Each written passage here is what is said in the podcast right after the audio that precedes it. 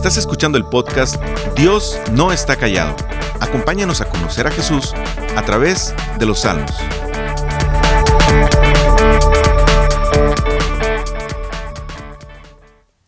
¿Cómo te sientes cuando te expresan buenos deseos?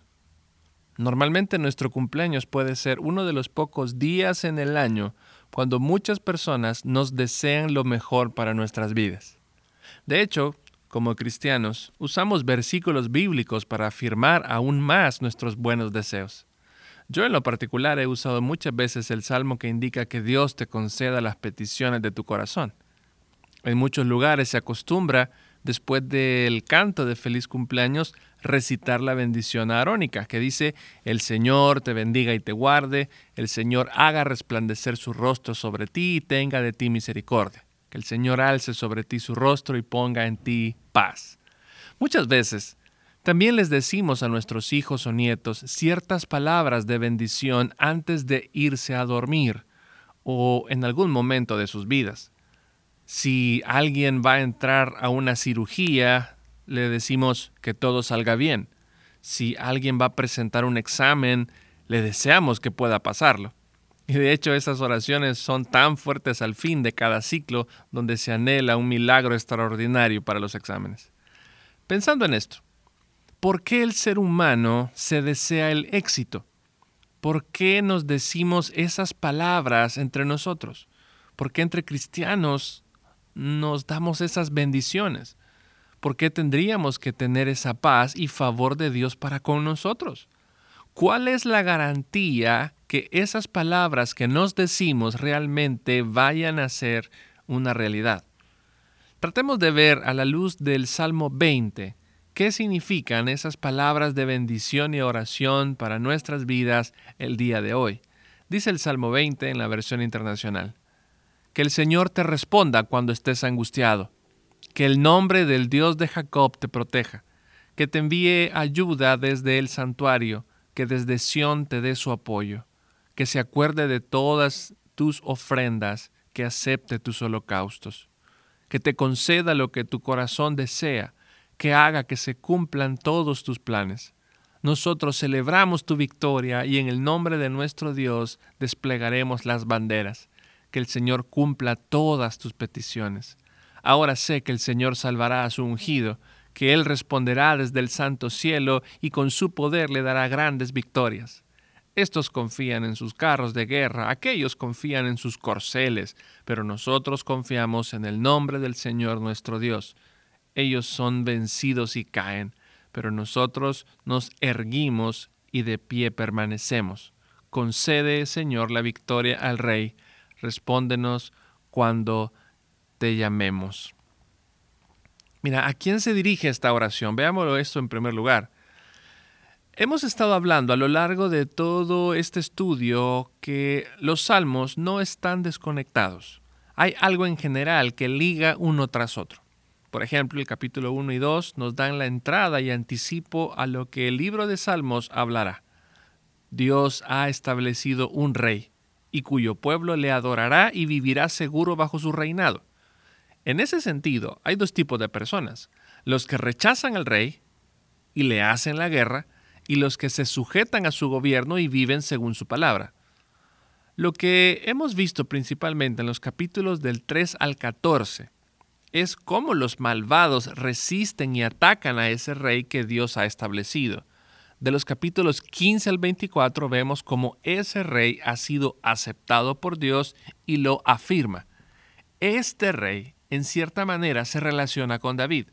Sin embargo, aunque pueda tratarse en primera instancia del rey David, está apuntando a su vez a un rey que está en el futuro. Ese rey ha sido aceptado por Dios porque ha demostrado justicia y rectitud y los enemigos no han podido derrotarlo. Es por eso que se pone la esperanza en ese rey siendo nuestro refugio. Normalmente vemos como David o cualquier salmista que haya compuesto eh, el salmo eh, es como una actitud de oración hacia Dios. Normalmente los salmos que hemos visto es eso. Vemos a David orando o el que compuso el salmo lo, lo hemos estado viendo como que está orando a Dios. En este salmo vemos algo diferente.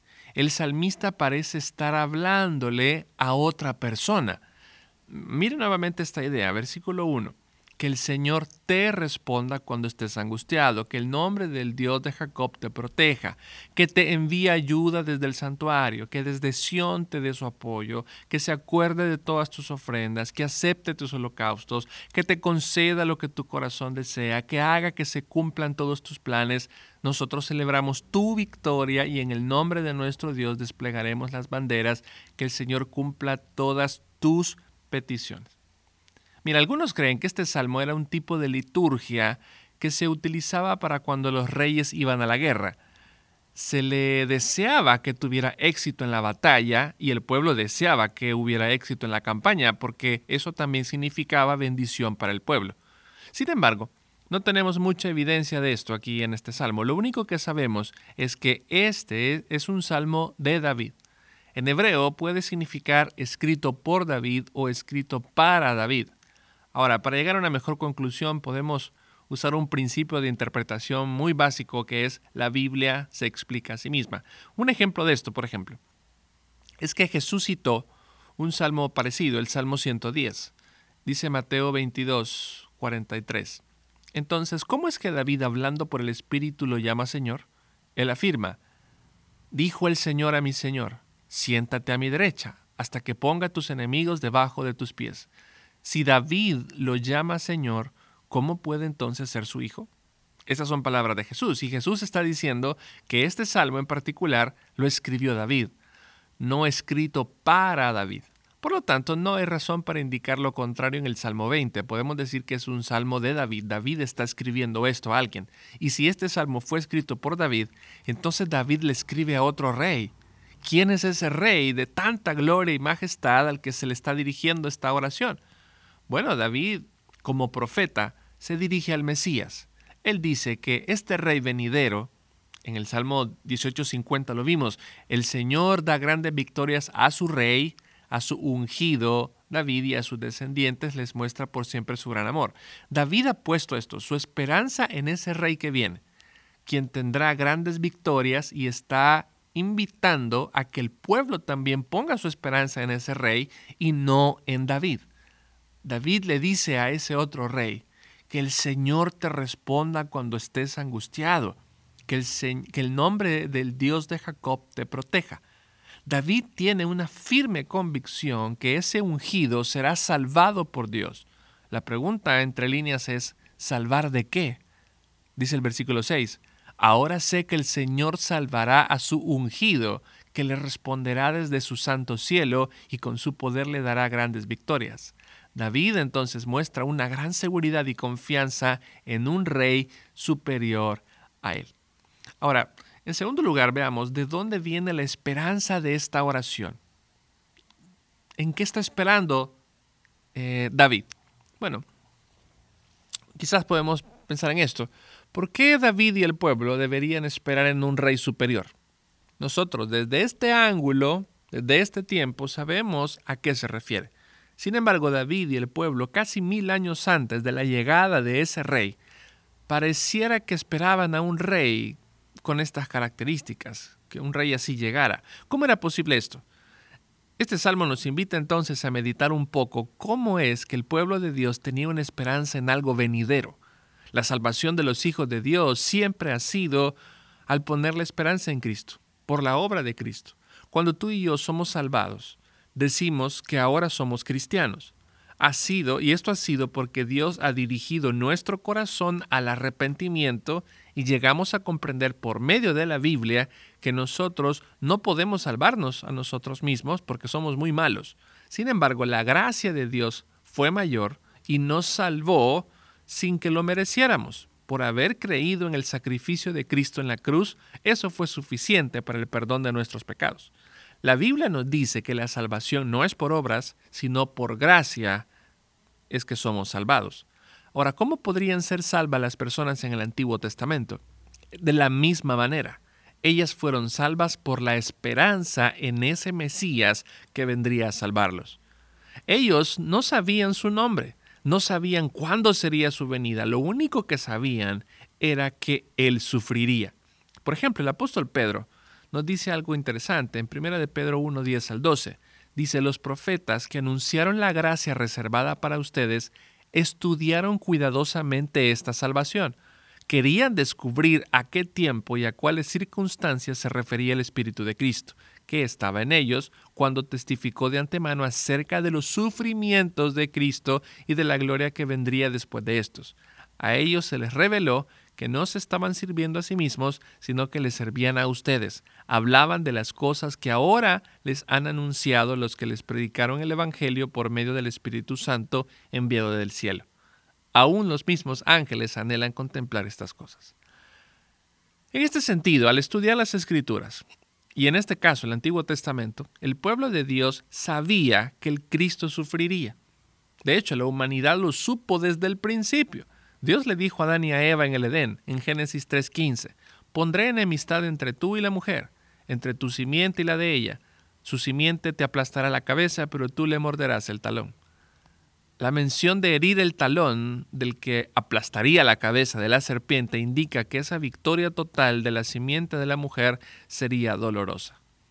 Isaías 53, 3 al 4 también leemos, despreciado y rechazado por los hombres, varón de dolores, hecho para el sufrimiento, todos evitaban mirarlo, fue despreciado y no lo estimamos. Ciertamente Él cargó con nuestras enfermedades y soportó nuestros dolores, pero nosotros lo consideramos herido, golpeado por Dios y humillado. Y aunque esto fue escrito después de los Salmos, podemos tomar un ejemplo más, mucho más antes que David. Génesis 12 el Señor le dijo a Abraham, deja tu tierra, tus parientes, a la casa de tu padre y vete a la tierra que te mostraré. Haré de ti una gran nación y te bendeciré. Haré famoso tu nombre y serás una bendición y bendeciré a los que te bendigan, maldeciré a los que te maldigan, por medio de ti serán benditas todas las familias de la tierra. Y en 15.1 dice después de esto la palabra del Señor vino a Abraham en una visión. No temas, Abraham, yo soy tu escudo, y muy grande será tu recompensa. Pero Abraham le respondió, Señor y Dios, ¿para qué vas a darme algo si aún sigo sin tener hijos? Y el heredero de mis bienes será Eliezer de Damasco. Como no, me has dado ningún hijo, mi herencia la recibirá uno de mis criados. No, ese hombre no ha de ser tu heredero, le contestó el Señor, tu heredero será tu propio hijo. Luego el Señor lo llevó afuera y le dijo, mira las estrellas del cielo, cuéntalas, a ver si puedes, así será de numerosa tu descendencia. Abraham creyó al Señor y el Señor le reconoció esto como justicia. Abraham fue reconocido entonces como justo, fue reconocido como una persona de fe al creer en Dios, de la única eh, que la única simiente que tendría sería por medio de la cual serían benditas todas las familias de la tierra.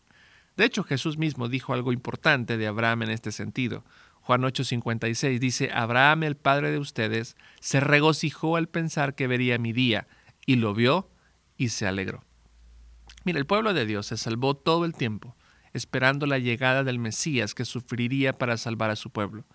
Su conocimiento estaba muy limitado, sin embargo su esperanza estaba puesta en eso. Es por eso que su alabanza a través de estos salmos mostraban la esperanza que un día ese ungido vendría a liberarlos y sería respaldado por Dios. Ahora los creyentes, hoy en día, que conocemos más elementos de la película, ahora sabemos que vino, que sufrió, que tiene nombre y es Jesús, que sufrió bajo el poder de Poncio Pilato, que fue crucificado, muerto y sepultado, que al tercer día resucitó entre los muertos, subió al cielo y está sentado a la diestra de Dios Padre Todopoderoso y desde ahí vendrá el fin del mundo a juzgar a los vivos y a los muertos. Nosotros somos salvados al poner nuestra esperanza en el Mesías que vino. Ahora pensemos en esto último. ¿Cuál es el resultado de esta oración entonces que el salmista está elevando? El salmo está dirigido al rey que vendría. Este salmo nos muestra de dónde venía esa esperanza. Entonces, ¿cuál es el resultado entonces de esta oración?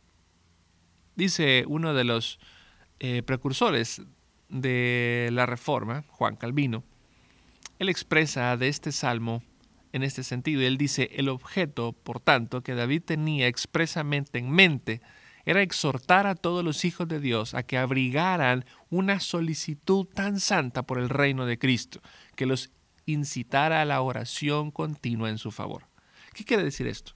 Si el Mesías tendría una vida sufriente, cuando el pueblo de Dios cantara este salmo, tendrían que comprender que si este ungido pasaría por momentos difíciles y dolorosos, lleno de ataques y debilidades, necesitaría que Dios lo sostenga en su caminar y se mantenga firme hasta la cruz.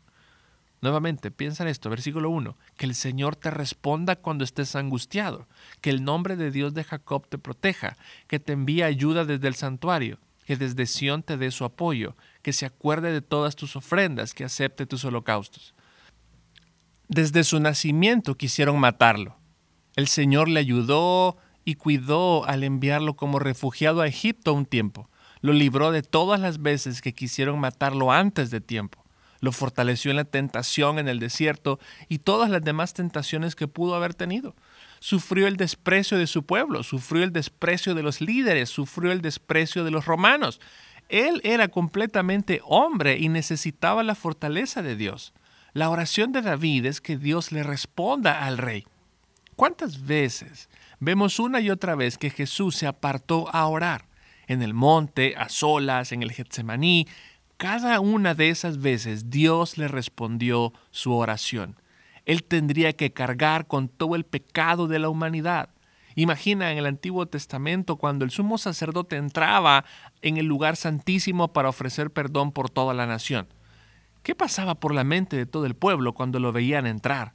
Dios, por favor, acepta su sacrificio. Dios, por favor, ten misericordia de él. Imagina su familia, sus padres, sus hermanos orando para que no hubiera en él eh, falta alguna, porque si había alguna mancha, algo que no estuviera bien, él, moría en ese instante. Pero cuando él salía, ellos podían decir, wow, wow, Dios lo cuidó, Dios lo guardó. Este salmo pudiera indicar una referencia como si todo el pueblo de Dios de todas las épocas se transportaran a ese momento de sufrimiento en la cruz y oraran pidiendo que Dios acepte su sacrificio, que Dios lo libre de la muerte.